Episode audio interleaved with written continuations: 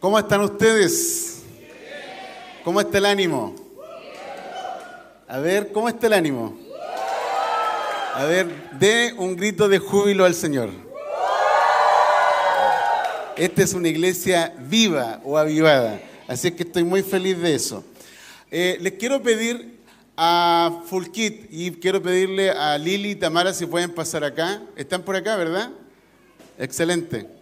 Y vamos a pedirle a todos los niños que puedan pasar acá. A todos los niños. Y quiero pedirle a Ceci también que pueda pasar por acá.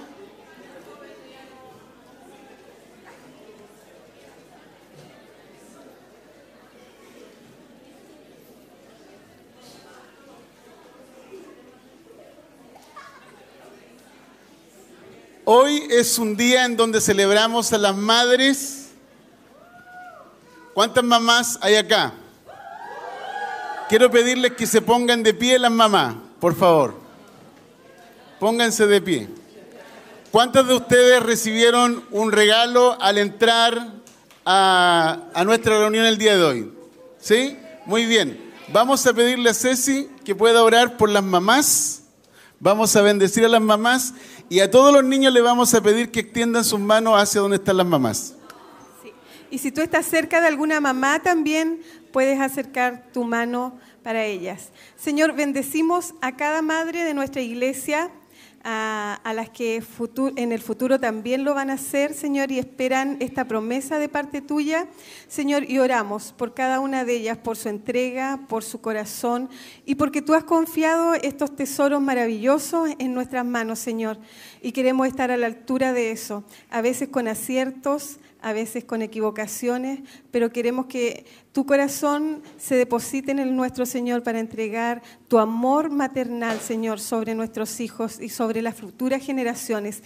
En este día, Señor, las bendecimos, las reconocemos y las honramos, Señor, y pedimos vida y salud para ellas, para que vean las generaciones, Señor, eh, bendiciéndoles también a ellas en forma de retribución, en alegría, en gozo y en contentamiento.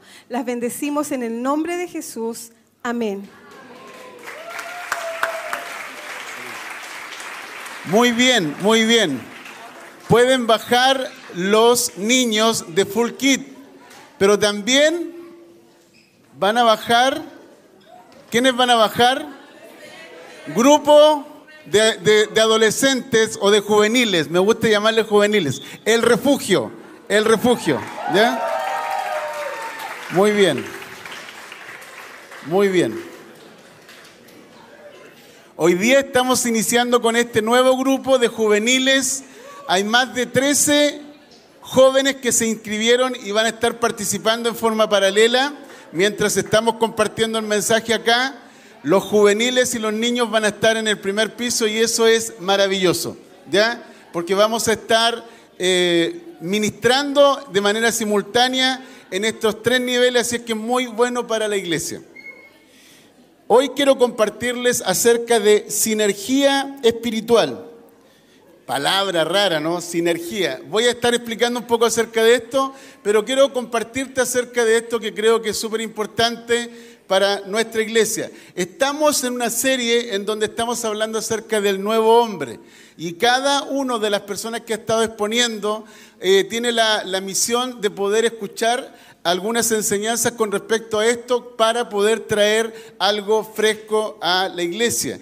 Y lo que estamos haciendo es que semana a semana estamos poniendo fundamentos para poder, fundamentos o lineamientos acerca de la vida espiritual. Y hoy quiero compartir acerca de sinergia espiritual. Y básicamente... Gracias. Sinergia espiritual. Gracias. Ok, una de las cosas que quiero mencionar está en Efesios capítulo 2, versículo del 12 al 13. ¿Alguien puede leer eso si lo tienen a la mano? Que lo pueda leer fuerte y claro. Efesios capítulo 2, 2, versículo 12 al 13. Repitan la palabra, por favor, para poder memorizarla. ¿Cómo es? Sinergia, gracias. Yo siempre le cambio el tono, el ritmo a las palabras, así es que gracias por eso. ¿Quién tiene Efesios capítulo 2? Versículos 12 y 13. ¿Lo tienes? 12 y 13. En estos tiempos, en esos tiempos ustedes vivían apartados de Cristo. No se les permitía ser ciudadanos de Israel y no conocían las promesas del pacto que Dios había hecho con ellos. Ustedes vivían en este mundo sin Dios y sin esperanza, pero ahora han sido unidos a Cristo Jesús. Antes estaban muy lejos de Dios, pero ahora fueron acercados por medio de la sangre de Cristo. Ok, ok. Este texto que ustedes ven aquí, yo lo podría traducir de la siguiente forma. Un ser humano sin Cristo, sin ciudadanía celestial, sin promesas, sin esperanza y sin Dios en el mundo, es una persona que vive de manera natural. Es decir, no es espiritual, sino una persona natural. Y una persona natural es una persona que básicamente tiene la experiencia de un nacimiento físico, un nacimiento biológico. Todos nosotros tenemos ese nacimiento porque obviamente eso es lo que nos permite estar en este mundo. Yo le llamo el traje de este mundo es el cuerpo y alma humana. Eso es lo que nos permite vivir en este planeta. Cuando las personas que se entrenan para poder viajar a otros planetas, yo no sé si eh, lograremos hacer algo así eh, en, la existencia humana, capaz que sí, pero en la práctica, respecto al tema de viajar a otro mundo, por ejemplo, un astronauta necesita un nuevo ropaje, nuevo equipamiento. Para poder vivir en este mundo tú necesitas un cuerpo y alma. Y ese cuerpo y alma tú lo recibiste de la unión de un hombre y una mujer y tú recibiste vida física. Pero esa vida física, cuando nosotros vamos a la Biblia, la Biblia nos habla acerca de que esta vida física es la vida natural. La vida natural. Y esa vida natural no tiene vida espiritual. Por causa de la caída de Adán, todos los seres humanos hemos recibido vida natural. Y, en ese sentido, ninguno de nosotros está con Cristo, con las promesas de Dios, con Dios viviendo en el mundo. Vivimos sin esperanza. Y eso quiere decir básicamente que el ser humano está separado, está destituido, lejos, vive una vida ajena, es un extraño y un enemigo de Dios. ¿Cuántos están de acuerdo conmigo en lo que estoy diciendo? Pero eso es lo que dice la Biblia. Entonces, cuando tú, por ejemplo, comienzas a vivir tu vida natural, puedes estar consciente de lo que pasa en tu cuerpo. Por ejemplo, es fácil determinar si estás cansado, agotado, estresado, acalorado o tienes frío. O cuando estás enfermo, logras detectar el dolor. ¿Dónde está localizado el dolor? Algunos de ustedes pueden decir, me duele la cabeza, me duele la pierna, me duele la espalda. ¿Cuántos de ustedes logran localizar su dolor en el cuerpo? Pues bien, eso es precisamente lo que te permite la vida física, la vida natural. Tú logras detectar en tu cuerpo algunas cosas que en cierta forma pueden estar generando una molestia. Tengo un dolor en una muela, eso es una carie y tienes que ir al odontólogo, ¿verdad? Algunos de ustedes van a entrar en una etapa en donde van a necesitar eh, verse la próstata. Les advierto a los hombres, tenemos que entrar en ese proceso. ¿ya? Pues bien, con respecto al alma, nosotros, por ejemplo, podemos igual detectar qué pasa en el alma. Por ejemplo, estoy triste, estoy feliz, siento temor, tengo, eh, me siento enojado, estoy airado. Eso es lo que te ocurre a nivel del alma. La pregunta es si logras detectar lo que pasa en tu cuerpo, lo que pasa en tu alma, ¿cómo logras detectar lo que pasa en tu espíritu? ¿Cómo sabes lo que pasa en tu espíritu? Cuando tú vas a un espejo, ah, tú puedes ver, por ejemplo, tu cuerpo y puedes ver tu rostro, tu semblante y puedes darte cuenta de cómo está tu estado de ánimo interior a nivel del alma. Pero ¿cómo puedes ver tu espíritu? ¿Se puede ver el espíritu? ¿Se puede sentir el espíritu? ¿El espíritu te habla? Eso es algo súper importante que vamos a tratar de, eh, de explicar el día de hoy. Cuando nosotros hablamos acerca de lo natural y lo espiritual, lo natural no te conduce a lo espiritual. Ah, sin embargo, lo espiritual puede revelar lo natural. Lo que quiere decir básicamente lo siguiente, que tú no recibes vida espiritual siguiendo lo natural, pero lo natural puede revelar tu estado natural, es decir, que tú tienes un nacimiento físico, temporal, y que necesitas vida celestial o vida eterna. Entonces, cuando nosotros, por ejemplo, vemos a, Jesús, dice lo siguiente, lo que es nacido de la carne, dicho de otra forma, lo que es nacido naturalmente es carne o es natural. Lo que es nacido del Espíritu, Espíritu es. Entonces, hay dos naturalezas con las que nosotros nos topamos como seres humanos. Una naturaleza es natural y otra naturaleza es espiritual. Jesús cuando habló acerca de la carne y del espíritu, dice básicamente lo siguiente, que no hay una vía de conexión, no hay una vía de conexión entre la carne y el espíritu. Por lo tanto, nosotros necesitamos entender esto que Jesús está diciendo, porque la vida del espíritu no se puede vivir en base a las experiencias naturales o en base a las experiencias humanas o en base a la percepción humana. La vida espiritual tiene una, un arraigo y una realidad en el reino de Dios. Y básicamente es importante entender esto porque la mayoría de los cristianos tratan de vivir espiritualmente, pero siguen muy ligados a la vida natural, a la vida del alma, a la vida de las percepciones. La mayoría de los cristianos, por ejemplo, hoy día están accediendo, y no tengo nada en contra de ello, creo que es súper importante que cada uno busque ayuda, porque eh, las personas necesitan superar sus crisis o sus situaciones complejas. Sin embargo, la mayoría de las personas están accediendo el día de hoy a un psicólogo, a un psiquiatra, a un, psiquiatra, a un terapeuta para que te pueda ayudar con eh, lo que te está pasando a nivel del alma. Sin embargo, la vida espiritual está por encima o es superior a lo que estás experimentando en el alma y tú necesitas escuchar al Espíritu Santo para poder acceder a la sanidad que Dios tiene provista para ti. Por esa razón dice que el Espíritu del Señor está en mí y el Espíritu tiene poder para darme buenas nuevas a los pobres. Entonces, ¿hay pobreza en tu vida? Todos nosotros podemos decir, sí, hay pobreza en mi vida. Hay pobreza del pasado, pobreza mental, pobreza en cuanto a veo cómo veo la vida, pero el Espíritu Santo que está en ti puede darte buenas nuevas, lo que quiere decir riquezas espirituales, riquezas de gracia, riquezas de gloria. Eh, el Espíritu Santo está en ti para que tú puedas recibir esas riquezas en tus pobrezas. ¿Cuántos están de acuerdo conmigo? También, por ejemplo, hay personas que dicen, bueno, mi vida ha estado marcada por el dolor, entonces tienes quebranto de corazón. El Espíritu Santo que está en ti puede sanar los dolores de tu alma, los dolores de tu corazón.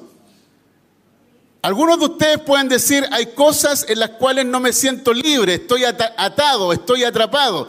Pues el Espíritu Santo puede abrir la cárcel de los presos para que sean libres. El punto está en que nosotros la mayoría de los cristianos de Occidente, debido a que vivimos en una cultura en donde nos están de alguna manera adoctrinando a poder prestar la atención al alma y no al espíritu, nosotros vemos solamente solución en un psiquiatra, en un psicólogo. Y si no pueden ellos, entonces las pastillas pueden. Pero cuando tú comienzas a consumir pastillas, lo que ocurre es que empiezas a ir de mal en peor, porque no te mejoras. ¿Cuántos captan lo que estoy diciendo? ¿Cuántos han vivido procesos en donde han tenido que pasar de un psicólogo, luego el psicólogo no puede, de un psiquiatra y luego al medicamento? ¿Cuántos han vivido procesos así? Levanten la mano. Y yo puedo asegurar, por conversaciones que he tenido con muchas personas a nivel pastoral, puedo asegurar que claramente los psicólogos y los psiquiatras están haciendo un gran trabajo para poder aliviar los dolores del alma. Pero el psicólogo y el psiquiatra sabe que está limitado. ¿Por qué? Porque las decisiones, lo que piensa la persona, lo que siente la persona, no pasa por lo que él le dice, sino por lo que la persona decide. ¿Sí o no? Entonces, muchos psicólogos y psiquiatras desarrollan un gran trabajo atendiendo a personas, acompañando a personas, escuchando personas, pero a veces resulta que la historia de las personas se repite una y otra vez. Y el psicólogo y el psiquiatra hacen un gran trabajo tratando de ayudarte a que comprendas o te entiendas o entiendas tu pasado para que puedas tener nuevas interpretaciones. Pero no hay cambio. No hay transformación. La manera de pensar no cambia. ¿Por qué? Porque el ser humano no es solamente alma y cuerpo. El ser humano es espíritu. En esencia, tú vives con un alma y un cuerpo en este mundo, en este planeta, que en cierta forma te da la posibilidad de vivir temporalmente. Pero en esencia tú eres espíritu. Tu alma y tu cuerpo simplemente es un traje para vivir en este planeta. En esencia lo que permanece para siempre es tu espíritu. Es tu espíritu es eterno.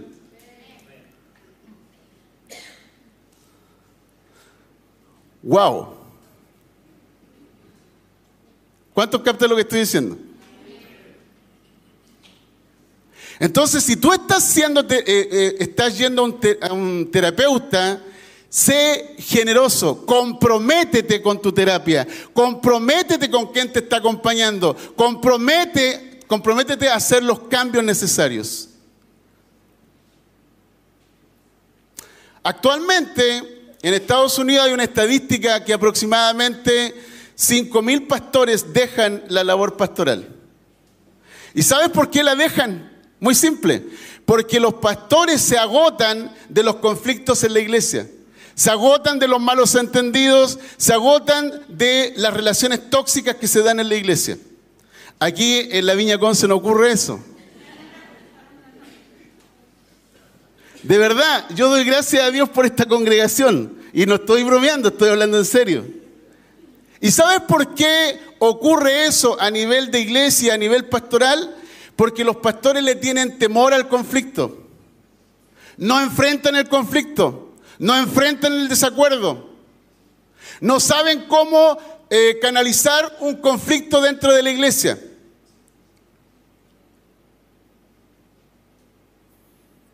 En la viña nosotros hemos tenido que aprender acerca de esto. De hecho, uno de los valores de la viña es relaciones auténticas. Por lo tanto, ese valor en sí mismo nos ayuda a recordar la importancia que tiene de estar en la misma página. Y cuando alguien no está en la misma página, lo llamamos para poder entablar una conversación y generar este diálogo que nos permite estar en la misma página.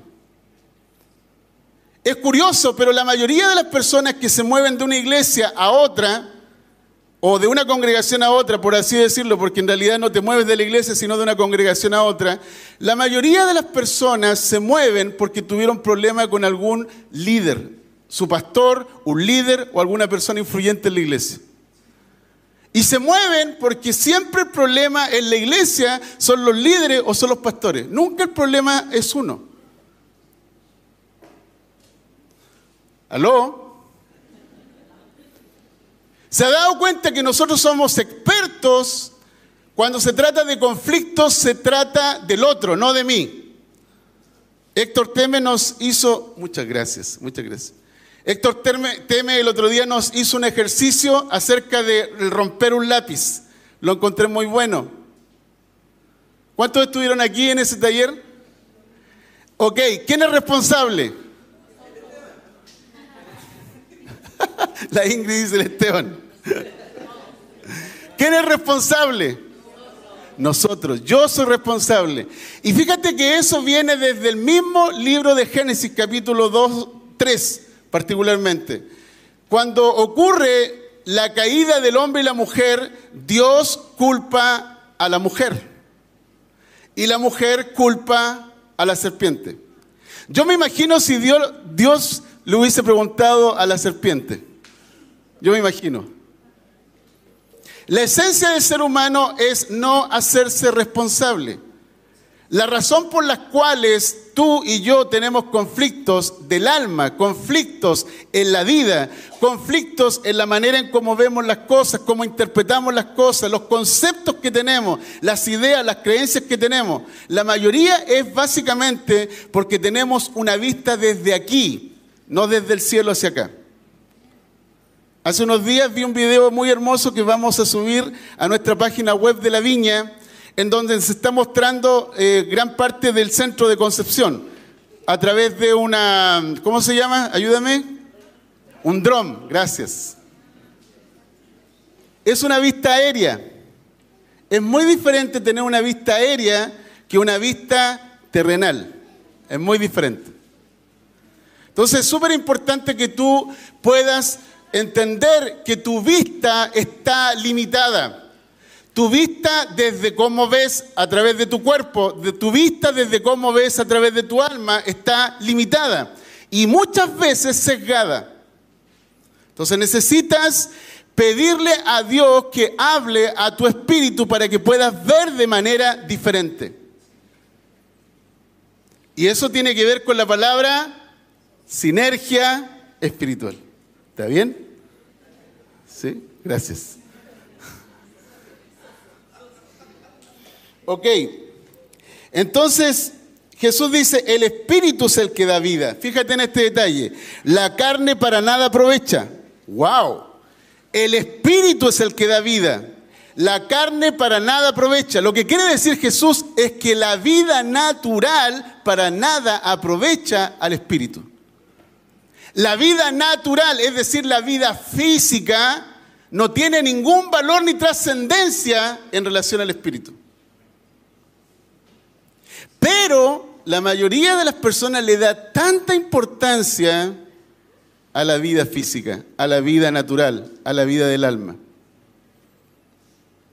¿Puedes creer que hay personas que han vivido una situación el año 5 de su vida y puede impactar por los próximos 35 años y aún a los 50 años están lidiando con algo que les ocurrió el año 5. Tienen 50 años, 45 años lidiando con algo así. Y yo a veces me pregunto, me pregunto a mí mismo, mismo, oye mismo, cuando tenías 5 años, ¿eras exactamente la misma persona que, que eres hoy a tus 50 años? No. A tus cinco años de vida, lo más probable es que viviste una experiencia difícil, traumática, dolorosa, triste, injusta. Quizás para tu mente inolvidable. ¿Por qué? Porque se marcó a fuego emocionalmente. Se marcó a fuego porque experimentaste una situación que realmente te afectó por muchos años, incluso tú consideras para toda la vida. Pero tú a tus 50 años ya no eres el niño de 5 años. Cuando tenías 5 años, interpretaste de acuerdo a la edad de tu cuerpo, interpretaste de acuerdo a la edad de tu alma. Y a esa edad no tenías los recursos, las herramientas que tienes el día de hoy. Es probable que a los 5 años, a lo mejor no estuvieron presentes tus padres. ¿Y qué ocurre? Tú seguiste creciendo y a lo mejor a los 20 años recibiste a Jesús. Pero aún Jesús tú consideras que no es suficiente para el problema que tuviste a los 5 años. ¿Por qué? No porque Jesús no sea suficiente. Jesús es suficiente. Solo que le das connotación a algo que te ocurrió a los 5 años. Y no connotación a lo que Jesús significa para ti a partir de esos 20 años que comienza a redimir tu historia pasada y te da un nuevo futuro. ¿Cuántos dicen wow? ¿Cuántos dicen doble wow? Esa es la importancia que tiene la vida en el espíritu. Y sabes qué? Yo personalmente he vivido situaciones difíciles también. Tengo un padre que desde que tengo conocimiento tenía problemas de alcoholismo. A los 11 años teníamos que salir de la casa porque mi papá cuando llegaba ebrio se generaba un caos en la casa y mi mamá para salvarnos la vida nos sacaba de la casa a las 3 de la mañana y teníamos que, nos tenía que llevar a la casa de una comadre que era una amiga, así se usaba mucho ese nombre antes, que más o menos caminábamos como 10 cuadras para llegar a su casa, que era la casa de refugio. La casa para estar tranquilos, para dormir tranquilos. Y yo recuerdo eso. Tengo recuerdo acerca de esos eventos. Y son tristes. Ojalá nadie los viva, ojalá nadie tenga esa experiencia, pero son las experiencias que te han tocado vivir. ¿Qué haces con esas experiencias? Si solo vives de este lado del mundo, tomando en cuenta la vida natural, la vida física, tu vida va a ser un desastre toda la vida, porque eso te va a marcar para siempre. Pero cuando tú naces de nuevo, el Espíritu Santo viene a vivir dentro de ti y te da una nueva lógica, un nuevo pensamiento, una nueva estructura de pensamiento, una nueva manera de sentir. Y esa nueva manera de sentir significa que tuve que pasar ese proceso, admitir ese dolor, sentir ese dolor, sentir esa rabia, ese enojo, esa indignación, pero decirle, Dios, perdona a mi Padre y no solamente Dios, haz esto por Él, sino Señor, también yo lo perdono. Es un nuevo sentimiento, un nuevo deseo, una nueva emoción.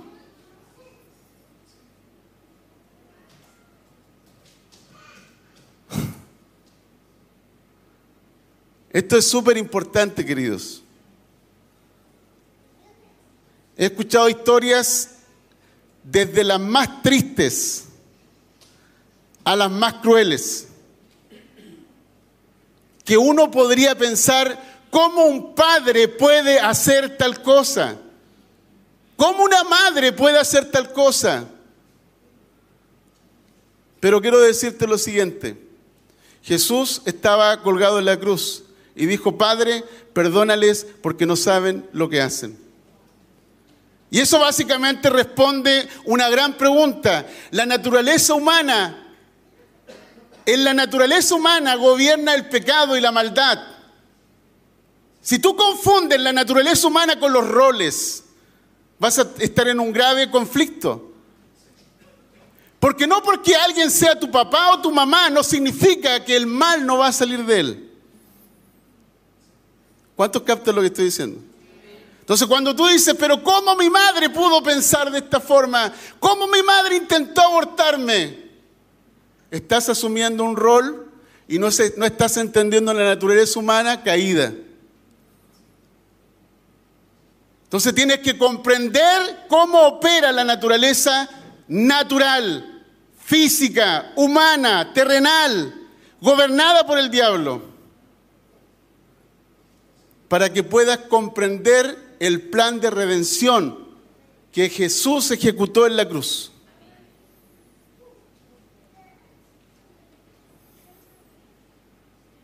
Amén.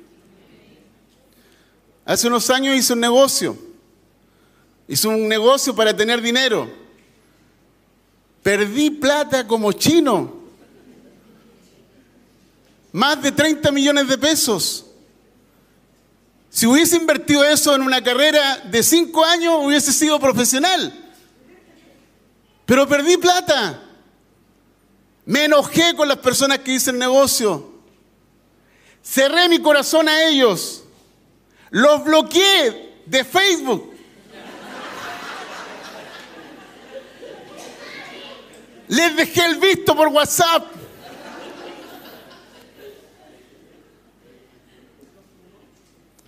Pero en estos años, posterior a lo que ocurrió, el Espíritu Santo me comenzó a hablar. Y me dijo el Señor, ¿vas a vivir toda tu vida con esto?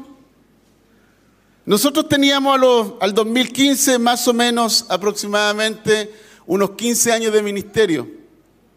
Intachable, buena reputación, recomendado, sin deuda, sin conflicto, sin problema. Y apareció este negocio y me trajo todo lo contrario. Yo pensé en quitarme la vida, pensé en dejar el ministerio. Con Ceci estuvimos a punto de terminar la relación. ¡Wow! Pero ¿qué vas a hacer? Eso ocurrió hace 5, 6, 7 años atrás, más o menos. Tengo 50 años. ¿Voy a permitir que algo que ocurrió el, año 2015 me afecte hasta los 70, 80 años? ¿Voy a vivir pifiado por eso? No. Por ninguna razón. Porque la vida que tengo en mi interior es eterna. La vida que tengo en mi espíritu es la que vale. Jesús dijo esto, el espíritu es el que da vida. Y la vida que Él da es una vida en abundancia. Es una vida que es para siempre. Es una vida de valor. Es una vida de poder. Es una vida de sabiduría, de autoridad.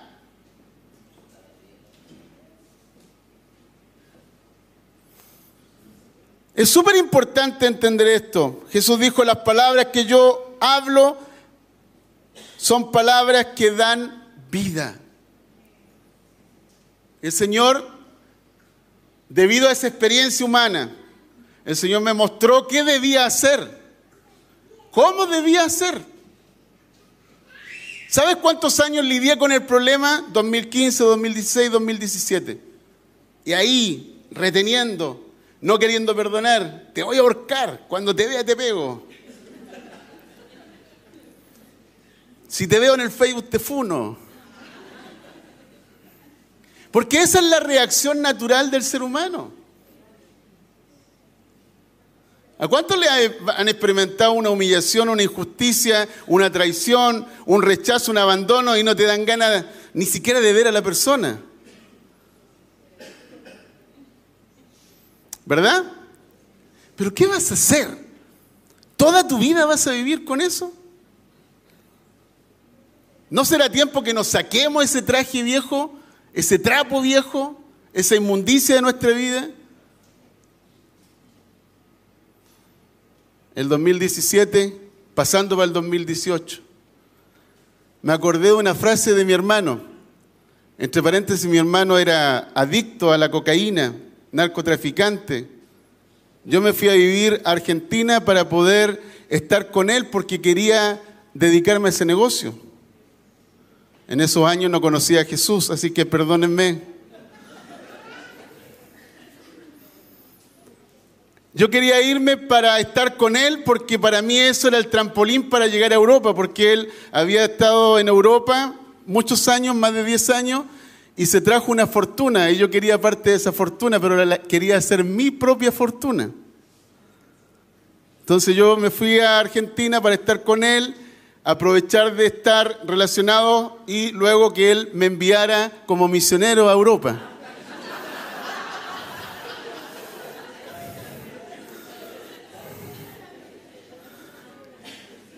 Estuve un año con él. Mi hermano en, esos años, en ese año compró vehículos nuevos. Me acuerdo del teléfono celular que todos hablan del ladrillo. Conocí ese ladrillo, lo tuve en mis manos y pude usarlo. Podía hablar por teléfono celular cuando nadie tenía.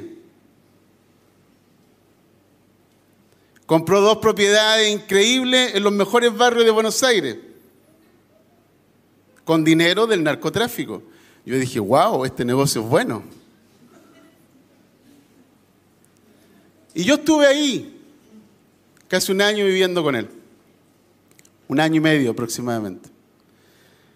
Cuando yo llegué a Argentina, la noche del año nuevo, mi hermano dijo, año nuevo, vida nueva.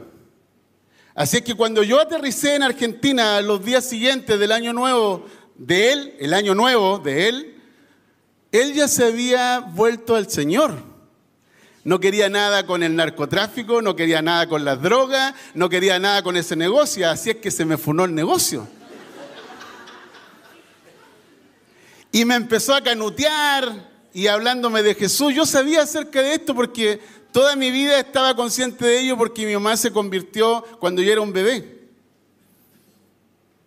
Y en mi adolescencia fui a la iglesia, pero siendo bien objetivo, para mí Jesús sí, pero la iglesia no, porque era una iglesia tradicional. Y me acuerdo que mi hermano se convirtió de verdad. Me acuerdo que en ese año, año 90 más o menos, andaba con vestimenta europea, parecía payaso predicando en, en las calles de Buenos Aires. Y todo el mundo lo veía porque llamaba la atención por su vestimenta. No sé si por la predicación, pero la vestimenta le llamaba la atención a la gente. Y predicaba el Evangelio en las calles y nos pedía que lo acompañáramos para que entregáramos volantes, volantes evangelísticos. A mí me daba una vergüenza. No estaba convertido, queridos. Lo estaba haciendo en forma natural. Pero el correr de los días me permitió escucharlo con más claridad entender lo que Dios estaba haciendo en su vida.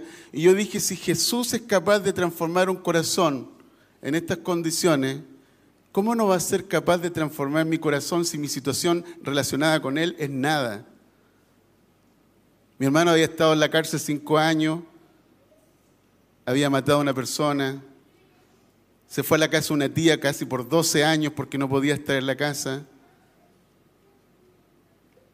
Se dedicó en Chile a vender marihuana y después consideró que el negocio de la marihuana no era bueno, se dedicó al narcotráfico de la cocaína. Estaba metido en un cartel. Entonces, cuando yo escuché esa frase del año nuevo, vida nueva, en el 2017 esa frase me ayudó fue como que el 2017 dije, no puede ser que siga viviendo otro año más con este dolor. No puede ser que siga viviendo un año más con estas consecuencias. No puede ser que siga viviendo un año más con esta rabia que sentía por causa de lo que había ocurrido. Dije, año nuevo, vida nueva.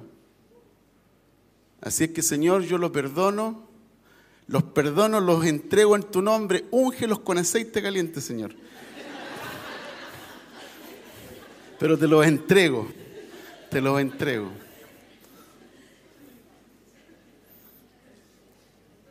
Te los entrego, suelto el dolor. Y a partir de ahí empecé a preguntarle al Espíritu Santo, Señor, ¿cómo hago para poder enseñar estas cosas a la gente de la iglesia? Y me acuerdo que el Espíritu Santo me mostró un bosquejo, este bosquejo que generalmente muestro que es como cuerpo, alma y espíritu, y el Señor me dice, tienes que enfocarte en el espíritu. Estoy hablando del 2018, primeros días del 2018. Han pasado hartos años, estamos en el 2023, casi cinco años. Ah, me metí en una escuela, una escuela de un alemán que, que se llama Gerardo Bergman, Gerard Bergman, en una escuela que hablaba acerca de la vida del Espíritu. Fui a un retiro por 20 días y ahí me dieron finito. Después leí algunos libros acerca de esto, he conversado con algunos pastores con respecto a esto y me he dado cuenta con los años, después de cinco años de que le dije sí a Jesús, me he dado cuenta que mi vida interior cambió completamente. Ya les dije que el 2015 ah, corrían esos años, yo me sentía como un pastor de reputación, porque no habíamos tenido una división en la iglesia, no habíamos tenido un problema, ah, no tenía deudas. Yo iba a las reuniones con los pastores Y los pastores que tienen más edad que yo, más experiencia que yo, contaban algunas experiencias y decían, ¿por qué les pasa eso?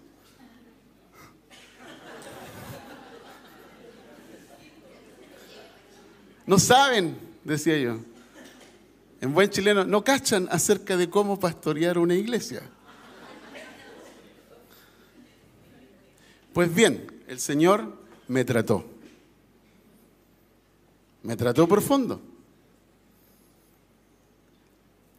Y eso pasa cuando no queremos colaborar.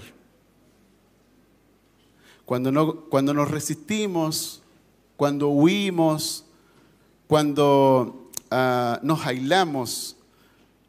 Ok, el Señor dice, bueno, está bien, yo me cruzo de brazos hasta cuando tú quieras. Y el Señor se cruza de brazos y te espera. Bueno, quiero ver qué vas a hacer con aquello. Y cuando tú comienzas a ceder, a caminar hacia la luz, a caminar hacia el Espíritu, entonces encuentras la ayuda de Dios para poder vencer. Pero solos no podemos. ¿Quién dijo que podemos solos? ¿Sabes que hay empresas que tienen grandes gerentes que tienen a cargo mil personas y generan millones y millones de dólares, pero no son capaces de gobernarse a sí mismos? Están controlados por la pornografía, están controlados por relaciones promiscuas, están controlados por el ego, porque eso es el ser humano. Tú puedes ver a personas que están en la creme de la creme, pero no porque estén en la creme de la creme significa que no hay mosca en su creme.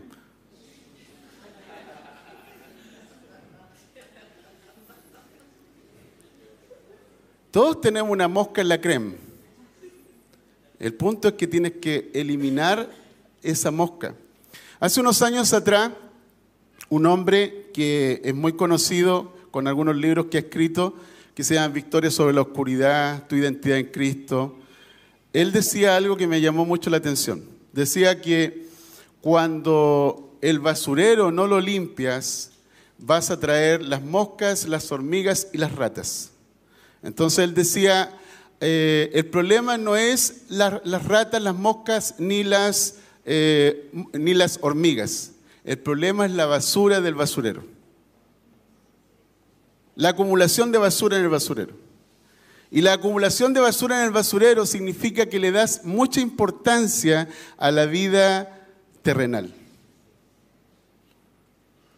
Le das mucha importancia a tu pasado, le das mucha importancia a las heridas, le das mucha importancia a las personas que lo hicieron, le das mucha importancia a la opinión, de quien te dijo algo que para ti esa persona era un referente y marcó tu vida, le das mucha importancia a, los sentimientos.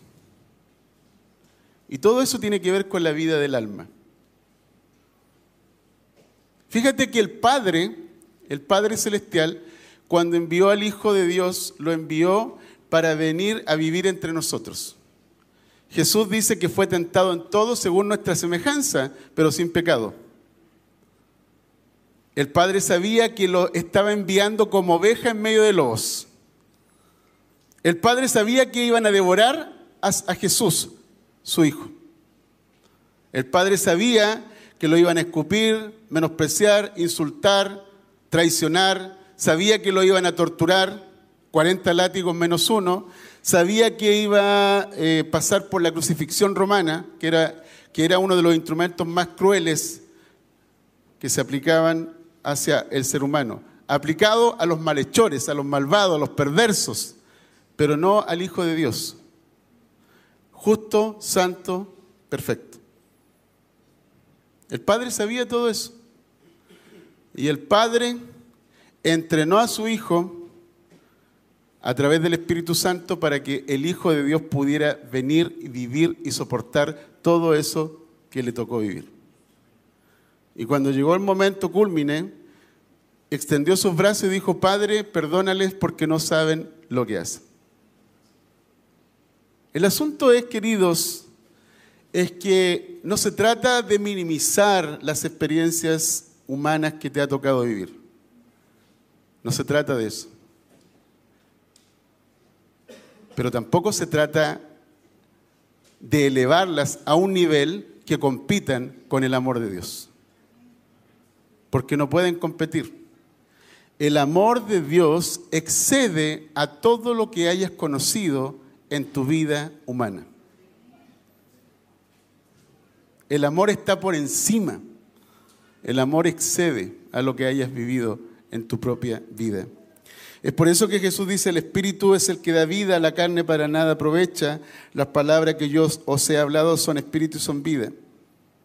Así es que la palabra de Dios es Espíritu y es el Espíritu el que nos da vida. Así es que no puedes dejarte controlar por las experiencias, por los sentidos o la percepción humana. Porque lo que da verdadera realidad a tu existir es la palabra de Dios. Porque la palabra de Dios revela la verdadera vida de quien tú eres. Fíjate que dice la Biblia que Dios es espíritu y Dios busca adoradores que le adoren en espíritu y en verdad. Dios no está buscando que todo el mundo lo adore. Dios está buscando a hombres y mujeres que adoren en espíritu y en verdad.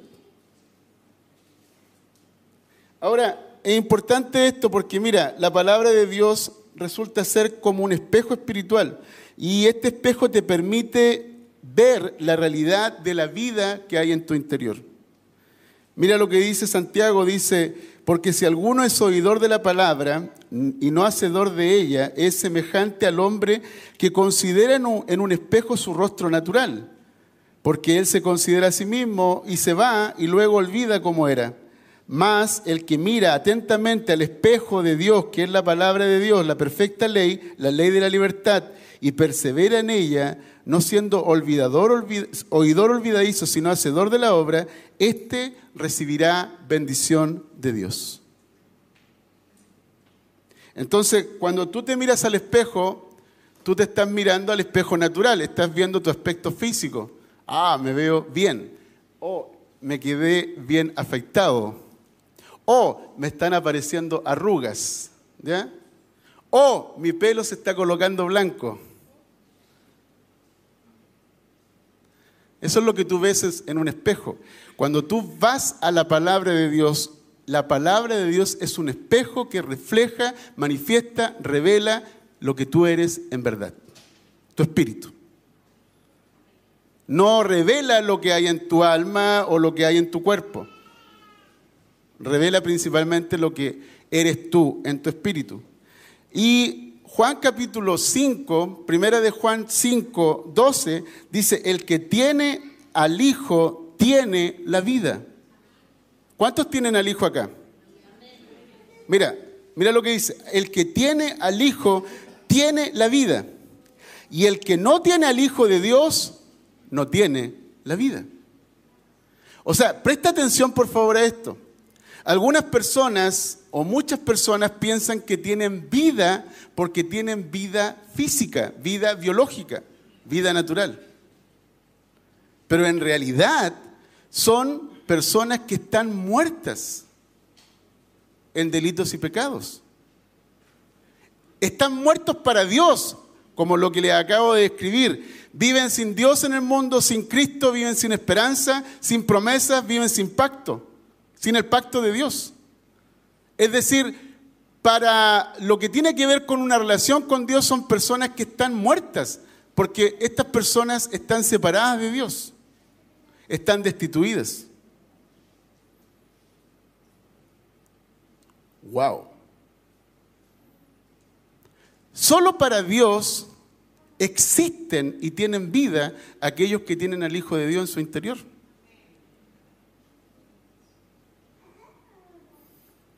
Más allá de los conceptos filosóficos, más allá de las ideologías,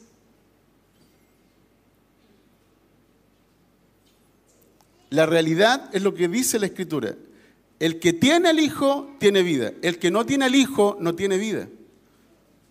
Entonces, ¿qué es lo esencial en lo que debemos enfocarnos? ¿Vive Jesús en mí? ¿Está Jesús viviendo en mí? ¿Tengo a Jesús?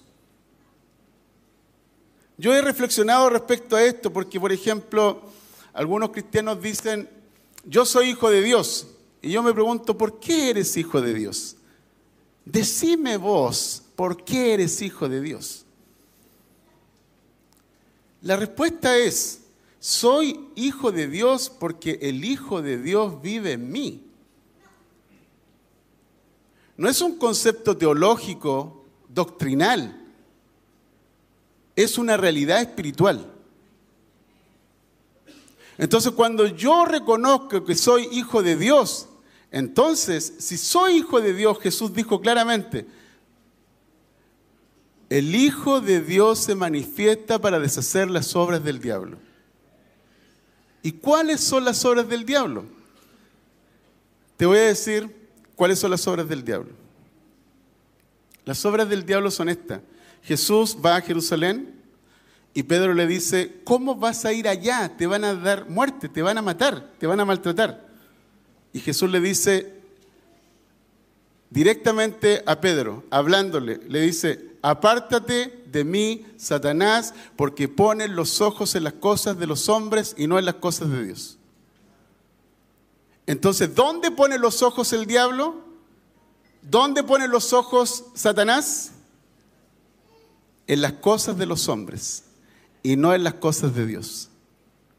Entonces, cuando el Hijo de Dios vive en ti, ¿qué es lo que hace?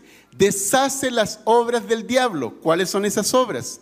Las obras del diablo son que Él va a llevar tu mente, va a controlar tus emociones, tus decisiones en relación a los asuntos humanos.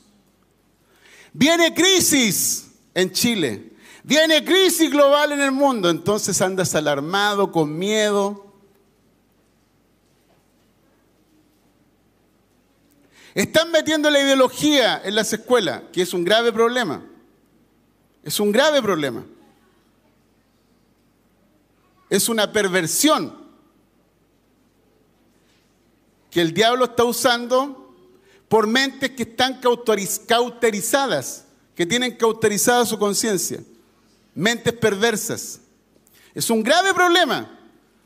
Pero tú eres un papá y una mamá que recibiste autoridad y poder del cielo y tienes sabiduría de Dios para poder vencer al diablo que está obrando en la escuela. Tú tienes más influencia que lo que puede tener un profesor dominado por ideologías perversas.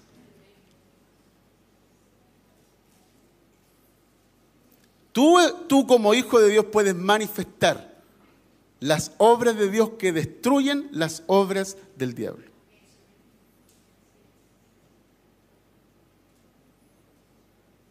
El pasado está lleno de ruinas. Tengo un pasado arruinado. Tengo un pasado hecho un desastre. No sé por dónde comenzar. Pues bien, Jesús te dice lo siguiente. Yo te he levantado como restaurador de ruinas antiguas. Yo he puesto mi espíritu en ti para que restaures las ruinas antiguas. Para que repares las ruinas antiguas. Tengo un corazón herido, dolido. No sé cómo lidiar con mi corazón. El Señor te dice, yo he puesto mi espíritu dentro de ti para que tu espíritu sea sanado, para que puedas experimentar el gozo del Señor. Y el gozo del Señor es tu fortaleza. Vas a recibir fuerzas como las fuerzas de un búfalo. ¿A quién le vas a creer? ¿A quién le vas a creer? Mira lo que dice el apóstol Pablo Dice, bendito sea el Dios y Padre de nuestro Señor Jesucristo, que nos ha bendecido con toda bendición espiritual en los lugares celestiales en Cristo. Pablo está hablando acerca de Dios y está diciendo, bendito sea el Dios y Padre de nuestro Señor Jesucristo, que Él nos ha bendecido. Es decir, nos ha llenado de riquezas de gracia y de riquezas de gloria que están disponibles para todos los que creen. Y estas riquezas espirituales son invisibles, pero se pueden hacer visibles en tu vida cuando tú las crees, cuando tú dices, esto es para mí. En Efesios capítulo 1 dice que hemos sido bendecidos, hemos sido escogidos, adoptados, aceptados, redimidos, somos herederos y estamos sellados con el Espíritu Santo. Entonces, todas estas cosas que aparecen en la palabra de Dios, lo más probable es que encuentran un obstáculo cuando se trata de tu alma. Dios te está diciendo todas estas cosas, pero hay un obstáculo en tu mente, un bloqueo. No las comprendes, no las entiendes, te cuesta creer. Puede ser tan bueno que me cuesta creerlo. ¿Por qué? Porque tu alma está en conflicto. Por eso dice Pablo, dice que nosotros tenemos armas poderosas en Dios para destruir argumentos, altiveces y fortalezas que se levantan contra el conocimiento de Dios. Y que debemos llevar cautivo todo pensamiento a la obediencia de Cristo y estar dispuestos a castigar toda desobediencia. Entonces, el enemigo trabaja a través de la carne, y trata de controlar tu pensamiento y tu pensamiento te va a llevar a una conducta de desobediencia. Pero tú necesitas comprender cómo trabaja el diablo en tu vida. La historia de tu vida es la historia de cómo trabaja el diablo en tu vida. Porque el diablo trabaja en los asuntos humanos. La historia nueva con Jesús es la manera en cómo Dios está escribiendo en una nueva página tu historia. Y necesitas aprender a leer lo que Dios está diciendo acerca de ti. Si no aprendes a leer lo que Dios te está diciendo en esta nueva historia, en nuestra nueva vida, lo más probable es que vivas con un corazón nuevo, pero con una mente vieja.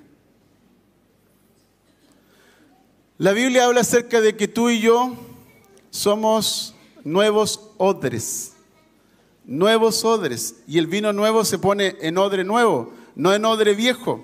Jesús lo dijo, está hablando acerca de esto. ¿Cuál es el odre nuevo?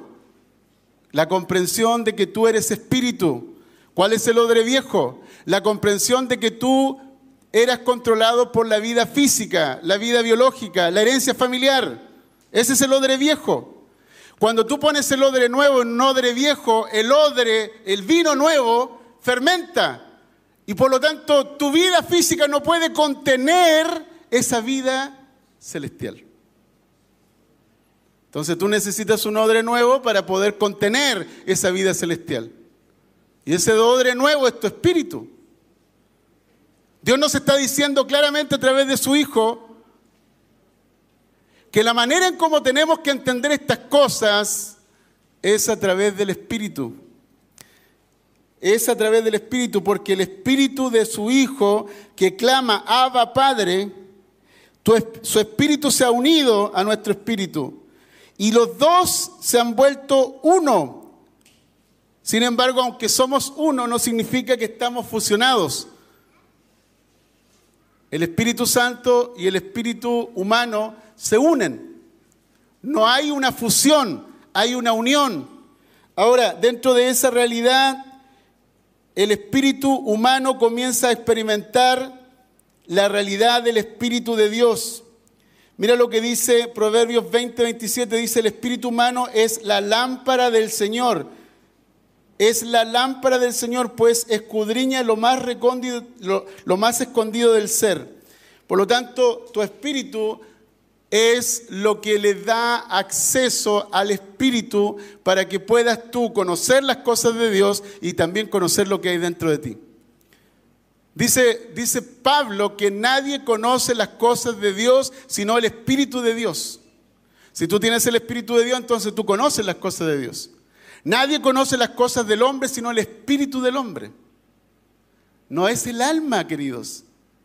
Lo que tú conoces de ti a través de tu alma, tienes que comprenderlo. Está gobernado y dominado por la carne y a su vez el diablo utiliza toda tu historia de pasado para hacerte, para golpearte como, como con bombo y platillo. Están calladitos. El Espíritu conoce a Dios, el Espíritu sabe las cosas de Dios, el Espíritu conoce y juzga las cosas de Dios. El Espíritu habita en el Espíritu. Mira lo que dice el Salmo 139. Me tienes rodeado por completo, estoy bajo tu control. Yo no alcanzo a comprender tu admirable conocimiento, queda fuera de mi alcance.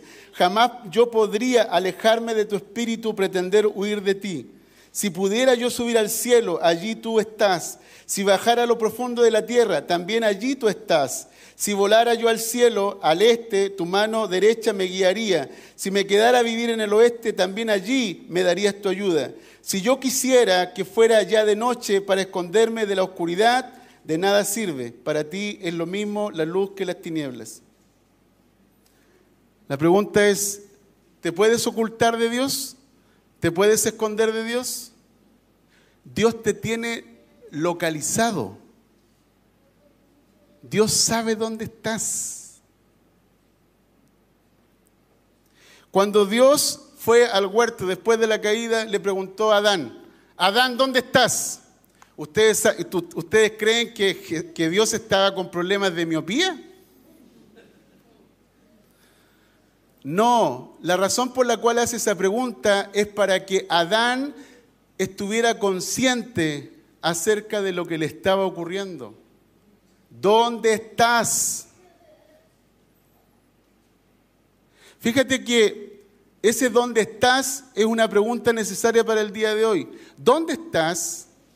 ¿Desde dónde estás viviendo? ¿Estás viviendo desde tu alma? ¿Desde tus sentimientos? Desde tus percepciones, tus historias, tus traumas, tus dolores?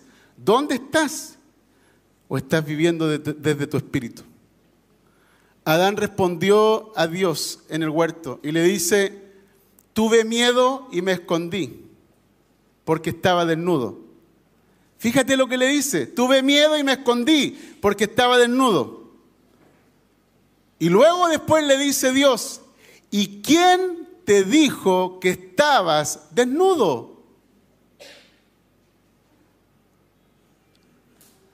Pues bien, el diablo trabaja con tu historia, con tu pasado, con tus percepciones, tus dolores, tus sentimientos.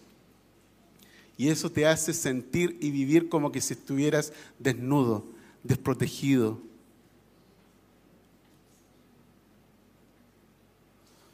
¿Cuántos captan lo que estoy diciendo?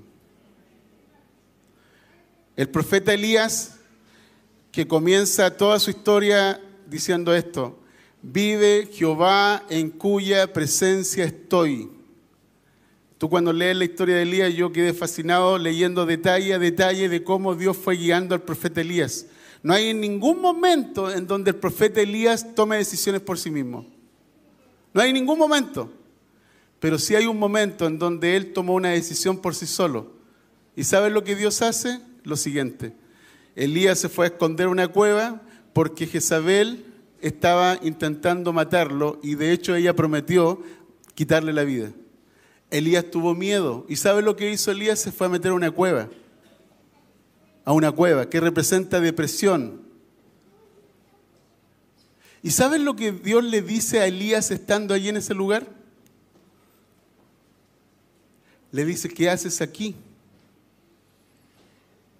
¿Qué haces aquí? A veces el alma humana te va a llevar a una cueva, a una cueva de la depresión. Y Dios está preguntándote, ¿qué haces aquí? ¿Qué te trajo aquí? ¿Por qué llegaste aquí?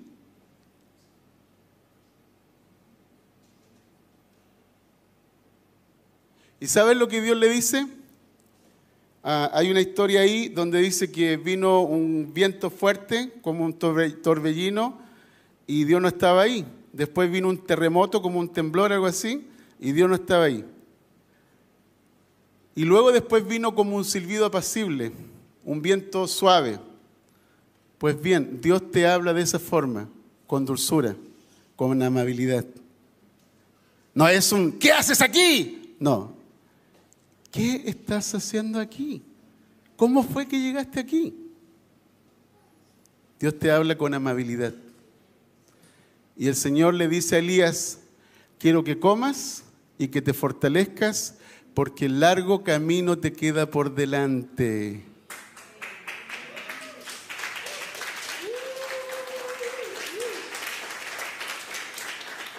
Así es que si estás viviendo en un momento que tú consideras que es un momento largo, extenso, que no acaba, que no termina, quiero decirte que simplemente esa es una mentira del enemigo y necesitas deshacerte de la voz del diablo. Necesitas escuchar la dulce voz del Espíritu que te dice, come, aliméntate, descansa, fortalécete, porque largo camino te queda por delante.